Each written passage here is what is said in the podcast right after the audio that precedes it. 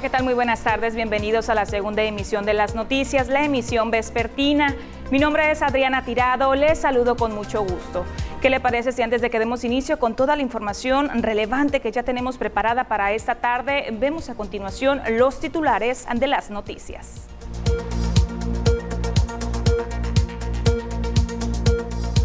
En mayo podrían llegar los cruceros al puerto. En la ciudad, las playas estarán abiertas durante Semana Santa. Avanza la certificación de salvavidas. Por abrir sus puertas, el Observatorio de Mazatlán. Y en los deportes, Mazatlán FC buscará sumar tres puntos en el Kraken ante los Gallos.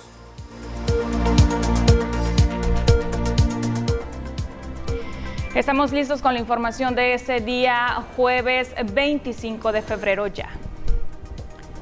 Mire, una noticia que fue eh, dada a conocer eh, durante esta mañana y que seguramente será positiva para todas las personas que dependen directa o indirectamente del sector turismo es que eh, en el mes de mayo, en el próximo mes de mayo, podrían estar llegando los cruceros ya a este puerto.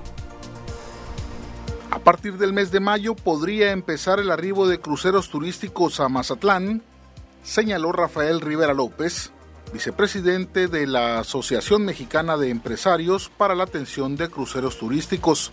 Dijo que sería la embarcación Panorama de la empresa naviera Carnival Cruise Line la que incluiría a Mazatlán en su ruta por el Pacífico mexicano, arribando como máximo con 4.000 pasajeros lo que significa el 50% de su capacidad total.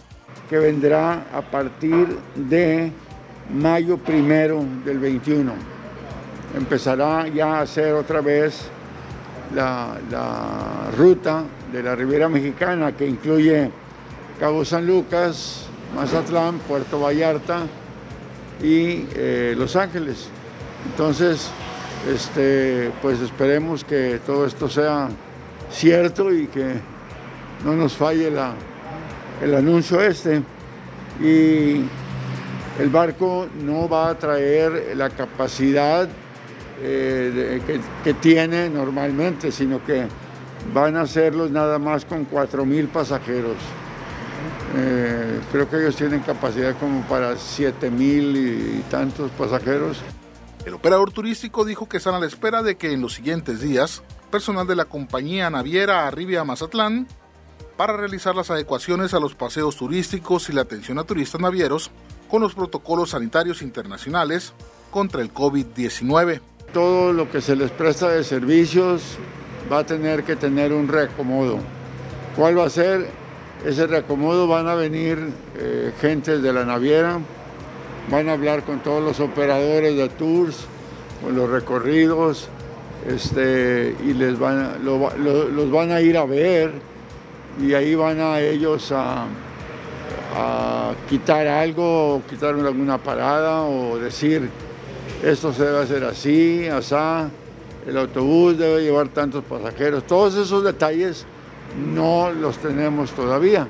Rivera López detalló que debido a la pandemia, la mayoría de las empresas recortaron a su personal e incluso vendieron equipos y unidades para poder subsistir, por lo que el anuncio en la reactivación de cruceros genera un aliciente para quienes atienden a dicho segmento turístico. Con imágenes de Pedro Velarde, Sergio Victorino, las noticias.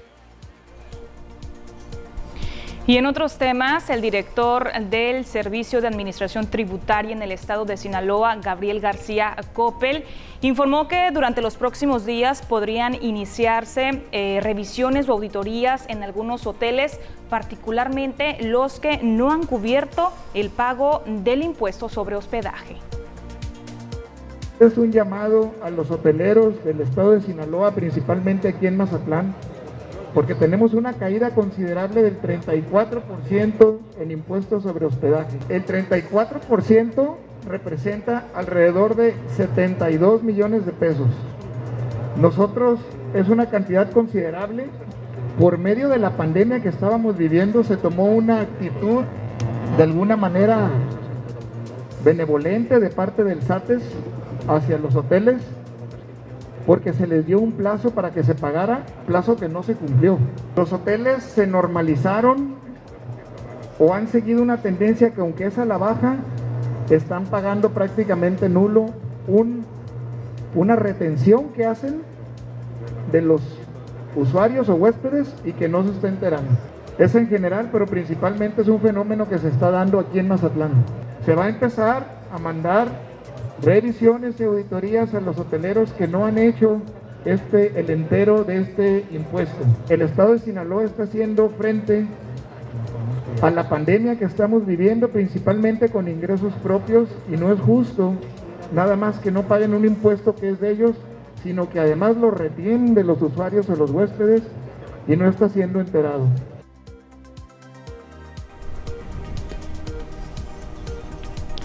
Siguiendo con más información, la certificación de los salvavidas aquí en la ciudad está avanzando y de, manera satisfactoria.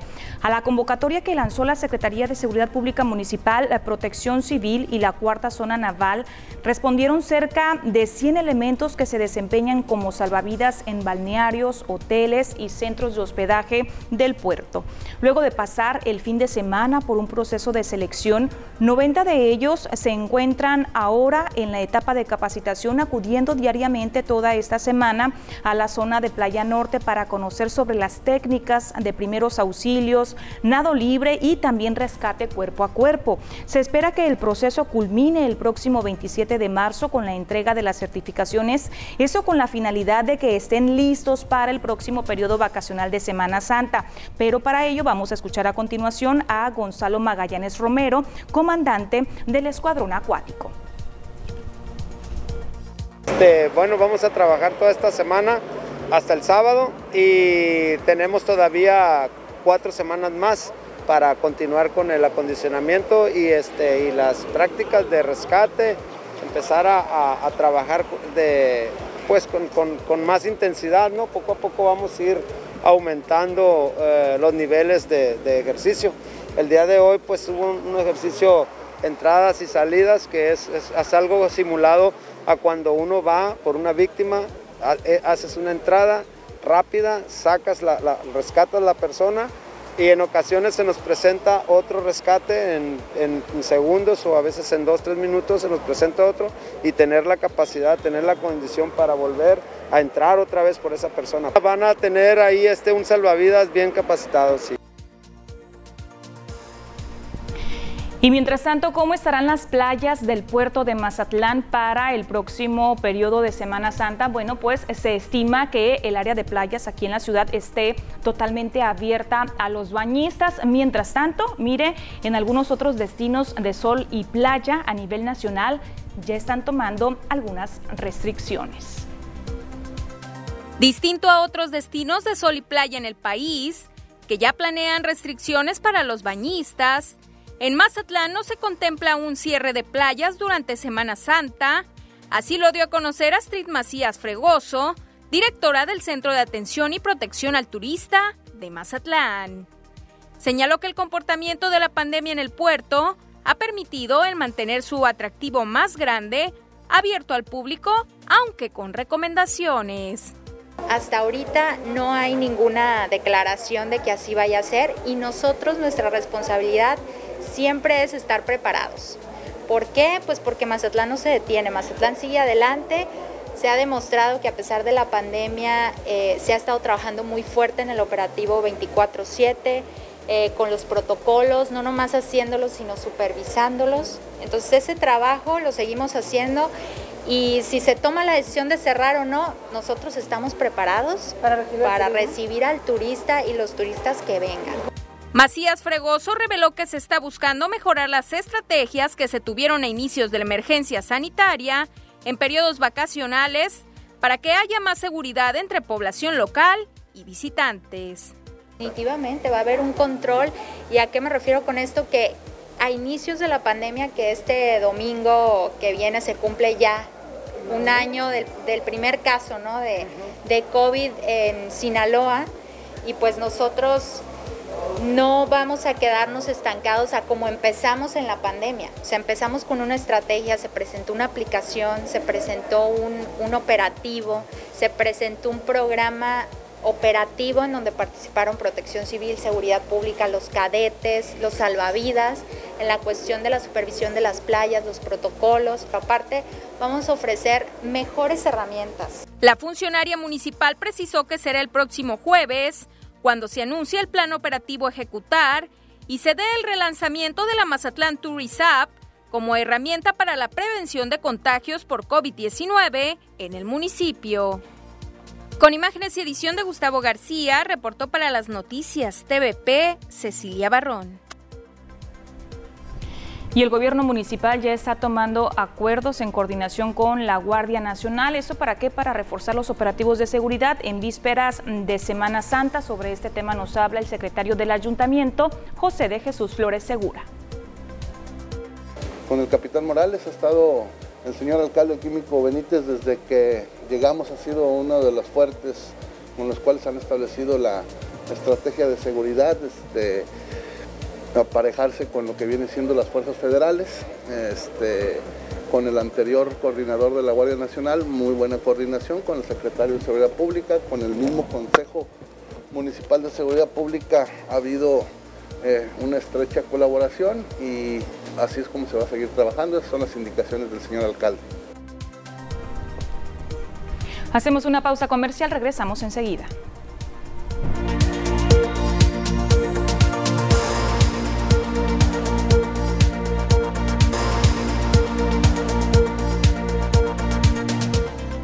Estamos de regreso con más noticias. Seguimos con el tema de salud. Vamos a, monitorear las cifras actualizadas sobre los casos confirmados que hay a nivel nacional de casos de casos de COVID-19 y también los activos. Casos confirmados. ¿Cuál es el reporte?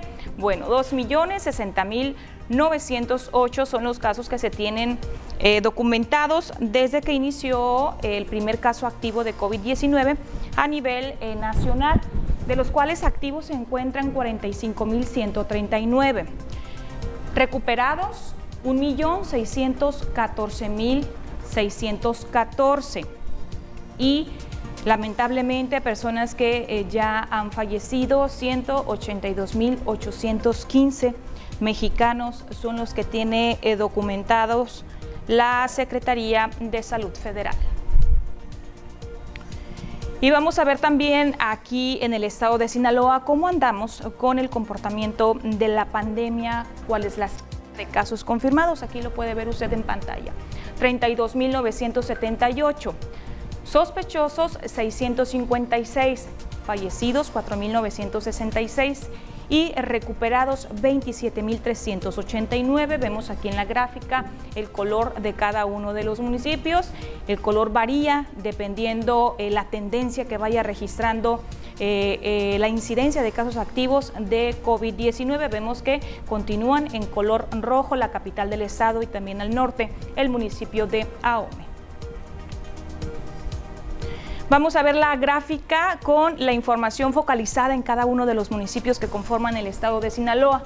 Ahome con 113 casos activos, es por eso que se encuentra en color rojo, Angostura con 7, Badiraguato no presenta casos activos, tenemos a Concordia con 4, Cozalá, no hay casos de COVID-19 en Cozalá, eh, Culiacán, Ciudad Capital 296 ya bajaron los 300 casos. Culiacán, esperemos que la incidencia siga de la misma forma.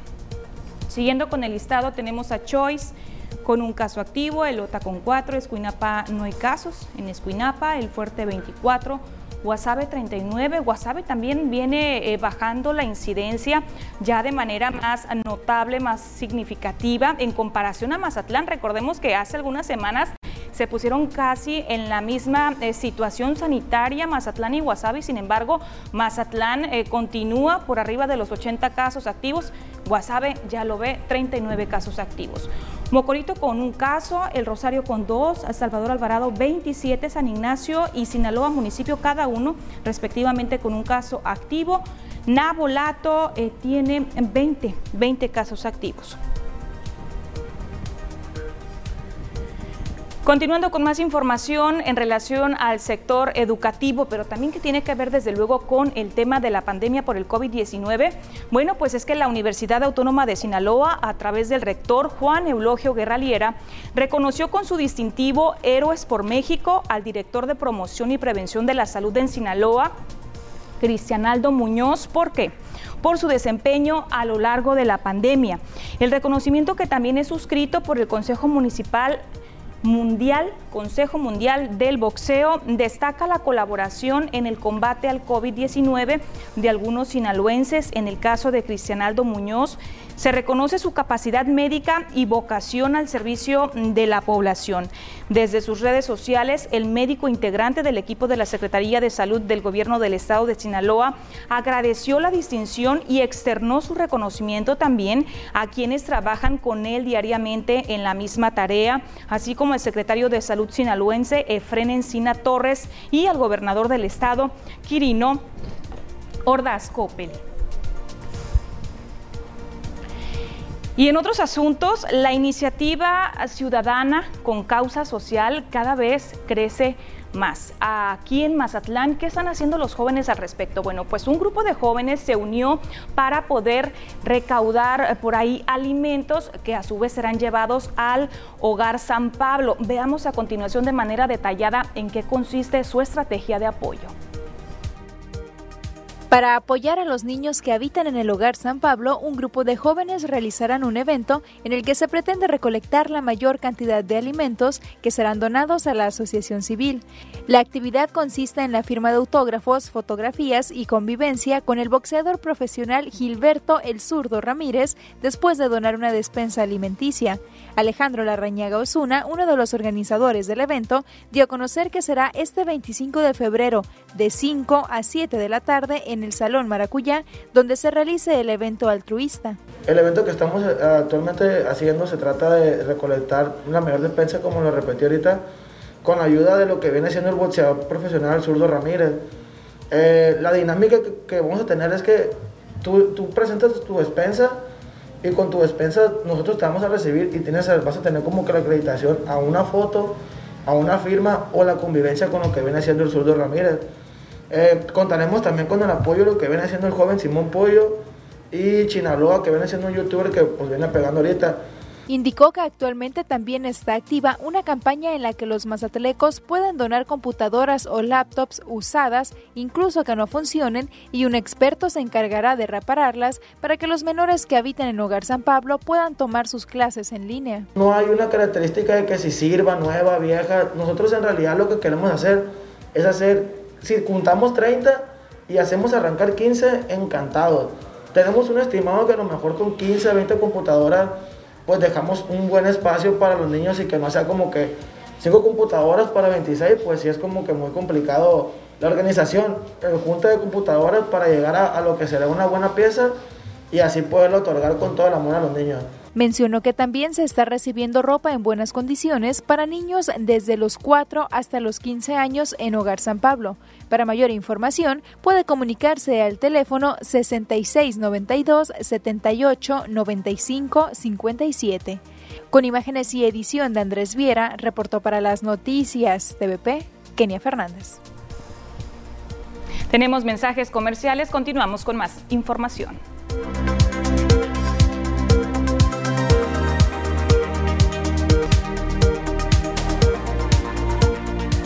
Seguimos con más información. Vamos a continuar con la sección del clima. Ya tiene preparada la información mi compañera Diana Zambrano. ¿Cómo estarán las temperaturas para las próximas horas?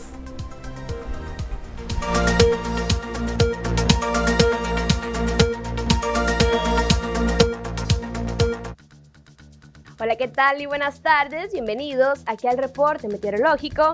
Qué gusto acompañarlos ya en este jueves, por fin casi fin de semana. Damos inicio con el mapa nacional para conocer las temperaturas actuales en algunos puntos importantes del país, comenzando en la frontera en Tijuana, actualmente con un cielo totalmente despejado y 22 grados. La Paz el día de hoy agradable con 26 grados, Guadalajara caluroso con 28, Acapulco totalmente despejado con 30 grados grados y para finalizar más al sur con Mérida, actualmente con 32 grados. Nos vamos a conocer los valores de temperatura en nuestro estado Sinaloa y bueno, podemos ver temperaturas las cuales varían entre los 25 y los 36 grados y que nos esperan los próximos días, comenzando en el sector de Mazatlán, actualmente con 25 grados se mantiene como máxima para los próximos días, las mínimas que se prevén de entre 15 y 16 grados para el sector de Mazatlán. Ya en la capital Culiacán, actualmente con 33 grados, mañana la máxima disminuye un poco hasta llegar a los 31 grados, se mantiene para sábado y domingo. Ojo porque viernes y sábado se mantiene parcialmente nublado en la capital. En Guamuchil, actualmente con 36 grados, ya podemos sentir un poco más el calor. Mañana viernes disminuye un poco la temperatura hasta llegar a los 33 grados con cielos despejados. Sábado parcialmente nublado y las mínimas que se prevén entre 9 y 13 grados para el sector de Guamuchil. Más al norte, en Guasave, actualmente con 34 grados, el cielo despejado se mantiene para el viernes. Sábado parcialmente nublado, las máximas que van a variar entre los 29 y los 33 grados y ya las mínimas que se prevén de entre 9 y 13 grados para Guasave.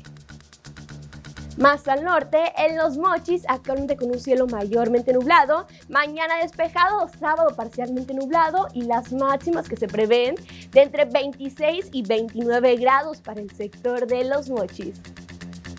Respecto a la fase lunar, nos mantenemos aún en cuarto creciente, la salida de la luna a las 16 horas con 44 minutos, la puesta de la luna a las 6 horas con 21 minutos, la salida del sol a las 6 de la mañana con 36 minutos y ya para finalizar la puesta del sol a las 18 horas con 10 minutos. Hasta aquí el reporte meteorológico. Espero que tengan una excelente tarde.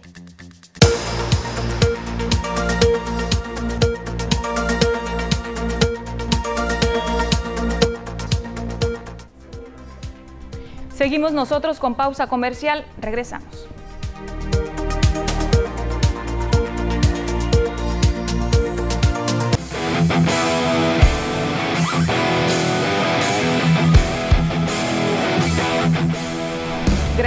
Continuar con nosotros aquí en las noticias TVP Mazatlán. Vamos a continuar con más información. Lo que compete al mundo de los deportes ya lo tiene preparado Ernesto Vázquez, a quien saludo con gusto. Muy buenas tardes. Adriana Tirado, muy buenas tardes. A la gente que está allá en casita, muy buenas tardes. ¿no? Listos con la información deportiva. Interesante lo que tenemos el día de hoy. Platicamos sobre el fútbol mexicano. Sí. Mazatlán FC. Mazatlán FC a nadar contra corriente de aquí para adelante todo lo que se le viene. Y dieron conferencia de prensa esta mañana. Así es. Adelante con los detalles. Vámonos con información del equipo púrpura, ¿no? Del conjunto cañonero de Mazatlán FC, porque se le viene un panorama difícil en cuestión de los rivales que va a tener enfrente. Tienes el día de mañana Querétaro en casa. Aquí la situación es que Mazatlán se tiene que reconciliar con tres cosas. La primera, volver a la senda del triunfo. La segunda, anotar goles. Tiene de partidos que no puede anotar gol. Y la tercera, la defensa, que de nueva cuenta el equipo de Mazatlán tendría que tener una buena defensa. Y la cuarta, podríamos decir, volver a ganar en el Kraken después de que en su último partido en casa no lo pudo sacar el equipo de Mazatlán. También, aunado a esto, se ha metido en problemas de cocientes el equipo de Mazatlán. En la porcentual está en la antepenúltima posición y ahorita si terminara el torneo tendría que pagar una multa económica el conjunto púrpura. Hoy hubo conferencia de prensa por parte del equipo cañonero. Néstor Vidrio, defensor del equipo de Mazatlán FC, esto fue lo que dijo. Sí, siempre va a existir presión cuando, cuando los resultados no se dan, ¿no? También dentro del, del grupo del interior este, hay frustración por no conseguir esos puntos. Hemos tenido eh, tres partidos sin, sin buenos resultados y creo que uno es normal que exista una frustración por, por no conseguirlo porque el equipo trabaja, el equipo son jornadas y partidos importantes. Eh, se nos viene Cruz Azul, eh, Chivas, eh, Tigres, América. Entonces el equipo creo que eh, hoy más que nada el partido contra Querétaro es clave para poder sumar. Nos podemos despegar en esta, en esta jornada doble o también si no conseguimos los puntos nos podemos quedar, eso es obvio. Es complicado porque también eh, tenemos dos luchas. eh, primero que es el descenso, que, también para todos es, es complicado y, te digo, si, el equipo suma, automáticamente pues del descenso te vas olvidando. Sabe de la problemática que hemos tenido en, goles en contra, Eh, creo que ha ido mejorando el equipo. Creo que tenemos que ser muy prácticos, tenemos que ser muy claros ¿no? a, la hora de defender. Todos juntos, todos corriendo, tenemos que ser mucho más solidarios de lo que hemos hecho. Vámonos con más del fútbol mexicano y de lo que es el Guardianes 2021 porque hoy arranca precisamente la jornada número 8 con el partido entre el equipo de Atlético San Luis en casa recibiendo al conjunto de Ricardo El Tuca Ferretti. Los Tigres es el rival que tendrá enfrente el equipo de San Luis Tigres que habían dado un poco mal y más o menos corrigió el panorama en, el último, en la última jornada cuando enfrentó a los Cholos de Tijuana y sacó el resultado. San Luis que le ganó a penitas al equipo de la comarca Lagunera 1 por 0. 8 de la noche, el enfrentamiento en la cancha del Estadio Alfonso Lastras para comenzar lo que viene a ser las acciones del fútbol mexicano, que hoy en día ya tenemos fútbol jueves, viernes, sábado, domingo y lunes de los 7 días de la semana, 5 ya están ocupados con balompié del fútbol mexicano. Le decíamos que el equipo de los Tigres le ganó a los Cholos de Tijuana y ahora el conjunto de San Luis buscará con 10 puntos. Ambas escuadras se presentan a esta jornada número 8 están empatados en la cantidad de puntos. Uno es lugar número 7, el otro está en la octava posición. Vámonos con más referente a lo que pasa en Tokio, que se viene para el próximo verano, porque ni sin ninguna duda, pues hay que los Juegos Olímpicos de Tokio 2020 se llevarán a cabo por parte de la delegación de México, estarán presentes. Actualmente solamente se busca cómo llevarlos a cabo, estableciendo las medidas debidas sanitarias que protejan la salud de los asistentes. De esta forma, se da certeza que los atletas que en sus sueños podrán hacerse realidad y dejan de lado la incertidumbre de que hasta qué fecha se va a estar llevando a cabo. Lo anterior fue señalado por Carlos Padilla Becerra, presidente del Comité Olímpico Mexicano, en la reunión virtual con la comunidad olímpica de nuestro país, organizada por la Asociación de Medallistas Olímpicos. Eh, Villegas, Villagrán también fue el encargado de abrir el evento con una introducción clara y precisa para dar en cuenta todo lo que está tomándose a cabo. Y cabe recalcar también dentro de esta reunión que pues se ha dicho, ¿no? Por parte del gobierno federal que se buscará vacunar a todos los atletas, se le va a dar prioridad, que van a participar en Juegos Olímpicos, que se vacunen de manera pronta, ¿no? Vamos, vamos a ver qué se viene entonces para los próximos Juegos Olímpicos. Vamos con información internacional, vamos con notas internacionales, aquí se las presentamos.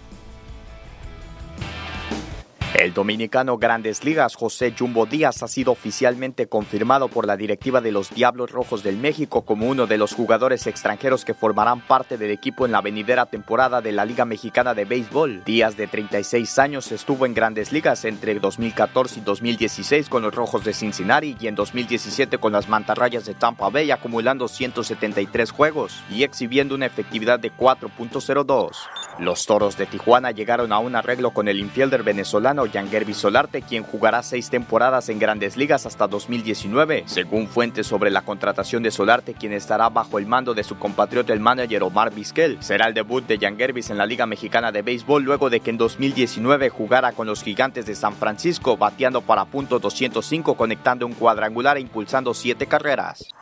Hugo Ayala ha causado mucho revuelo por la ausencia en el once inicial de Tigres en los últimos meses y está en riesgo su participación en lo que resta del Guardianes 2021 ya que será operado de la rodilla izquierda. El zaguero mexicano lleva algunos meses sin estar al 100% físicamente para participar como titular en el cuadro felino y en las próximas horas podría decidirse si será operado cuando sea evaluado por un especialista.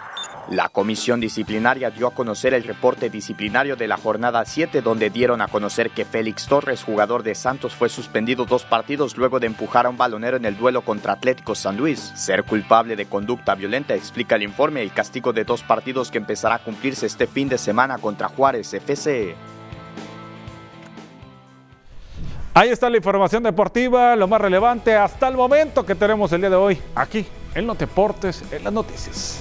Mucha información y antes de despedirte y de irnos a la pausa comercial, te pregunto, ¿cómo ves a Mazatlán FC para el día de mañana? ¿Qué consideras que le hace falta para mejorar su desempeño? El tema de los goles, ¿no? Tiene 180 minutos que anota, que no puede anotar al equipo de Mazatlán a pesar de que se ha visto superior a alguno de sus rivales, pues no lo ve reflejado en el marcador y la defensa, ¿no? También. Y de repente tienen por ahí el dominio del balón, pero algo pasa que no logra concretarse, ¿no? Que Mandarla al fondo de la red, efectivamente, y necesita la victoria Mazatlán porque se le complica en el tema de la porcentual. Pues buena energía, éxito para mañana, juegan en casa. Así es, vamos a ver si pueden sacar. Pues con cuidado. Con cuidado, sobre todo, como bien, bien lo dices. Gracias, Ernesto Vázquez, por la información del mundo de los deportes. Nos vamos con una breve pausa comercial. Continuamos.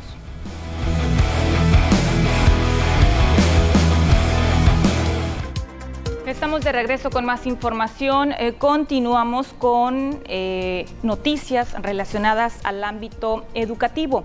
Y es que esta mañana la iniciativa ciudadana Mexicanos Primero, capítulo Sinaloa, se pronunció a través de una conferencia de prensa sobre esta modalidad que estamos viviendo a nivel nacional sobre el modelo educativo a distancia.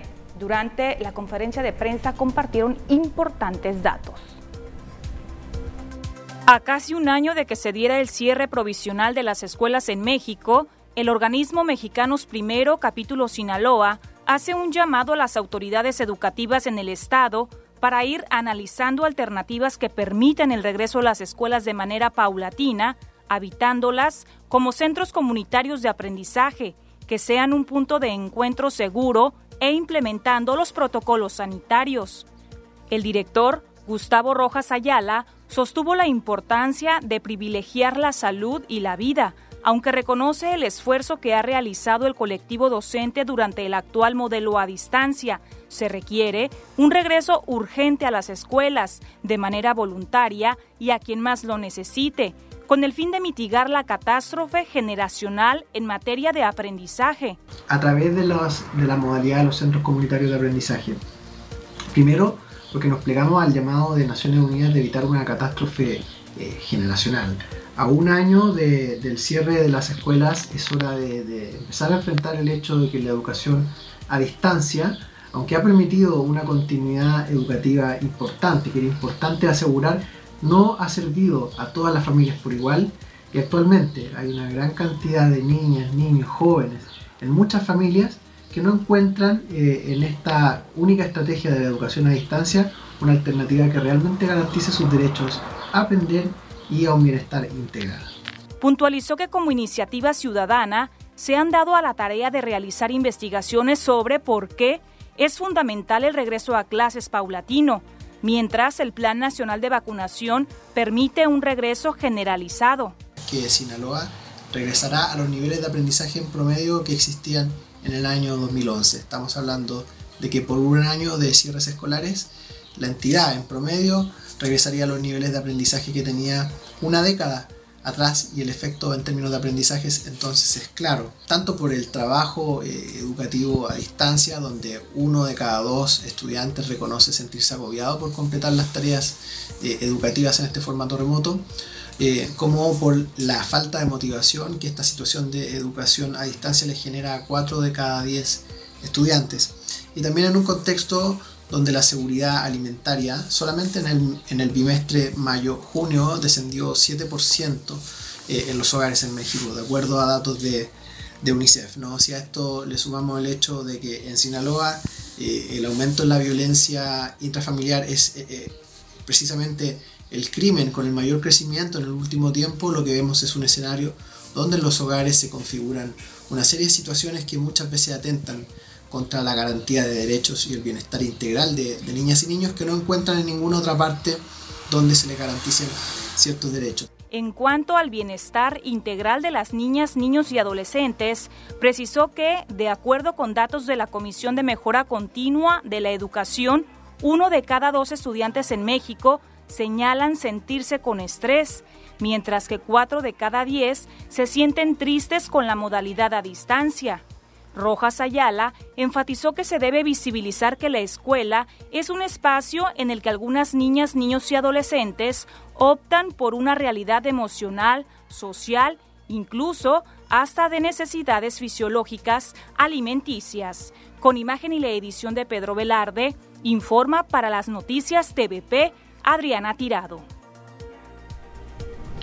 Bueno, esto es por un lado el panorama que nos presenta eh, Mexicanos Primero, capítulo Sinaloa, pero vamos a hablar de lo positivo, de esos efectos colaterales que nos ha dejado esta modalidad de clases a distancia y que algunos niños y niñas están aprovechando. ¿En qué sentido? Están potencializando sobre todo su creatividad. A continuación le voy a presentar el caso de la pequeña Joana. Las clases a distancia representan un desafío para muchas familias debido al contexto particular de cada una de ellas, pero para la familia de Joana Elizabeth López Oceguera, de tan solo ocho años de edad, representa una oportunidad para fortalecer la creatividad. Y es que durante esta pandemia, la pequeña que cursa el tercer grado de primaria en una escuela particular ha desarrollado diversos proyectos en el que ha quedado más que claro el talento que tiene. En estos momentos nos enlazamos con mi compañera Joana, quien se encuentra en Monterrey. Buenos días, Joana. Hola, buenos días. Nos encontramos en Monterrey donde las temperaturas continúan bajo cero. Como pueden observar, continúan las nevadas, las cuales han afectado a gran parte de la ciudadanía. Se recomienda tomar sus precauciones. Regresamos al estudio, Isabel. Ella a continuación nos cuenta un poco sobre cómo preparó su proyecto. Surgió esa idea por mi trabajo y pensé hacer algo especial. Entonces pusimos la idea de ir a grabar en algún lado. Mi mamá recordó que ella tenía una aplicación que se llama TikTok. Esa aplicación se puede usar de distintas formas para no tener que salir de, la, de mi casa aunque ha tenido algunas complicaciones con sus clases a distancia, se ha sentido cómoda, por lo que invita a las niñas y a los niños a esforzarse en sus estudios. Se me ha hecho complicado eh, pues el internet porque ahorita a veces eh, hay muchas fallas pero me siento cómoda porque así me siento más segura. Sus padres se sienten muy orgullosos y están conscientes de lo importante que es estar involucrados y acompañar en las actividades escolares a su hija, aunque reconocen que las clases en línea no han sido del todo fáciles, sobre todo al principio, especialmente por los horarios, pues tienen que cumplir también con sus obligaciones laborales acostumbrarnos a las nuevas plataformas, a todo, pero el cambio pues tenemos que adaptarnos. Es un conjunto, un equipo, niño, papás y maestros, porque si no, no funciona.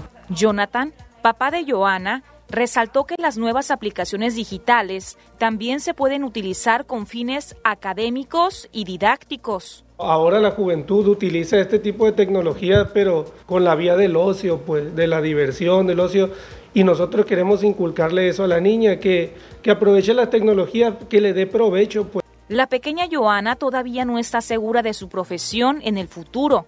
Lo que sí tiene claro es que le gustan los medios de comunicación. Me gusta mucho el trabajo en televisión por el esfuerzo. Sí he pensado, pero estoy entre noticiera y en veterinaria.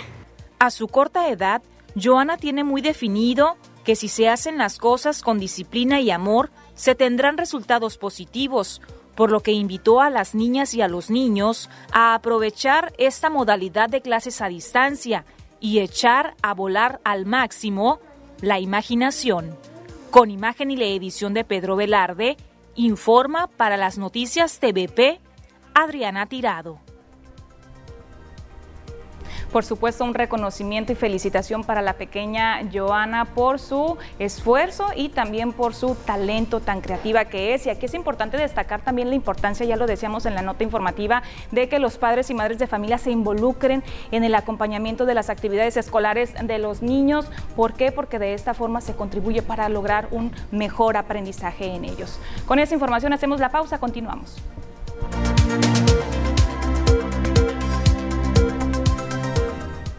Continuando con más información, si usted es de las personas que perdió recientemente su credencial de elector, le invito para que ponga mucha atención a la siguiente nota informativa porque hay algunas alternativas para que pueda recuperar su plástico.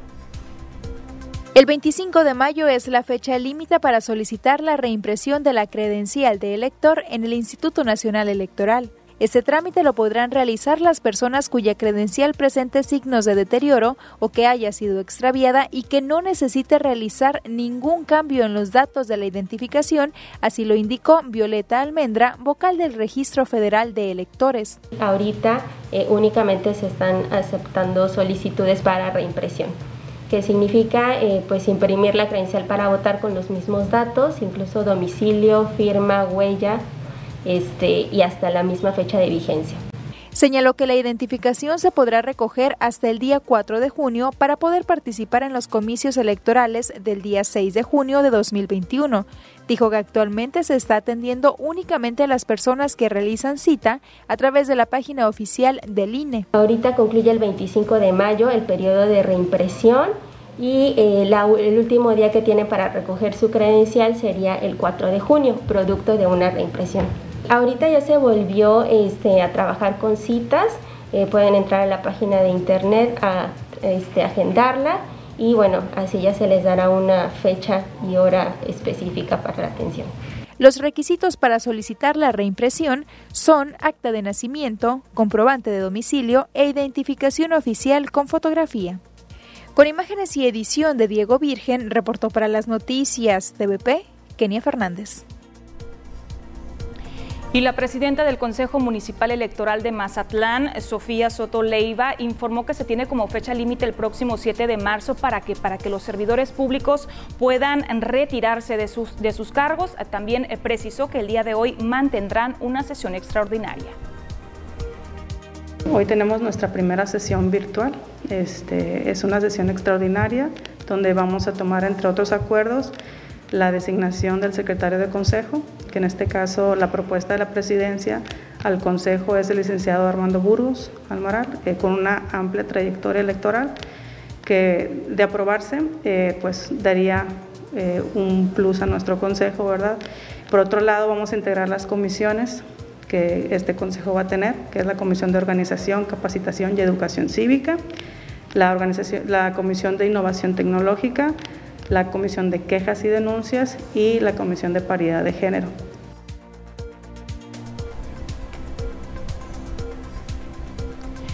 Y mientras tanto, la síndico procuradora Elseisela Bojorques Mascareño informó que va a turnar el caso de las irregularidades que se detectaron al interior del Instituto Municipal del Deporte hacia lo que es el área del órgano interno de control. Hasta el órgano interno de control llegará el caso de las anomalías detectadas en el interior del Instituto Municipal del Deporte de Mazatlán. El Seisela Bojorques Mascareño, la síndico procuradora de Mazatlán, reveló que luego de no haber logrado sustentarse gran parte de las 62 observaciones resultantes de la auditoría, el expediente estará siendo analizado por esta otra entidad del ayuntamiento. Este, ahorita, bueno, estuve revisando, terminé como a las, pues hace rato terminé la revisión para el informe. Y no, no, no solventaron varias, varias, varias no solventaron, fueron varias. ¿Qué procede entonces? Mandarlo a órgano interno control para que ellos continúen, pues porque no pudieron justificar. Se dieron los cauces legales y hicimos lo que, lo que nosotros estimamos ya este, las autoridades de allá, la investigadora, la sustanciadora y la resolutora. Bojorques Mascareño indicó que ante los obstáculos a los que se sigue enfrentando para intentar auditar otras áreas municipales y paramunicipales, será el órgano interno de control el que encabece estas diligencias. Y en temas políticos, antes de despedirnos, esta mañana en las instalaciones del Partido Acción Nacional en la ciudad de Culiacán, el doctor Manuel Antonio Pineda Domínguez llevó a cabo su proceso de registro por el Distrito 24 que abarca los municipios de Rosario y Escuinapa. En su primer mensaje aseguró que viene una, una nueva historia para el PAN en la construcción de mayorías. Llegamos a la parte final del noticiero. Gracias por acompañarme. Les espero el día de mañana viernes en punto de las 2 de la tarde. Hasta pronto.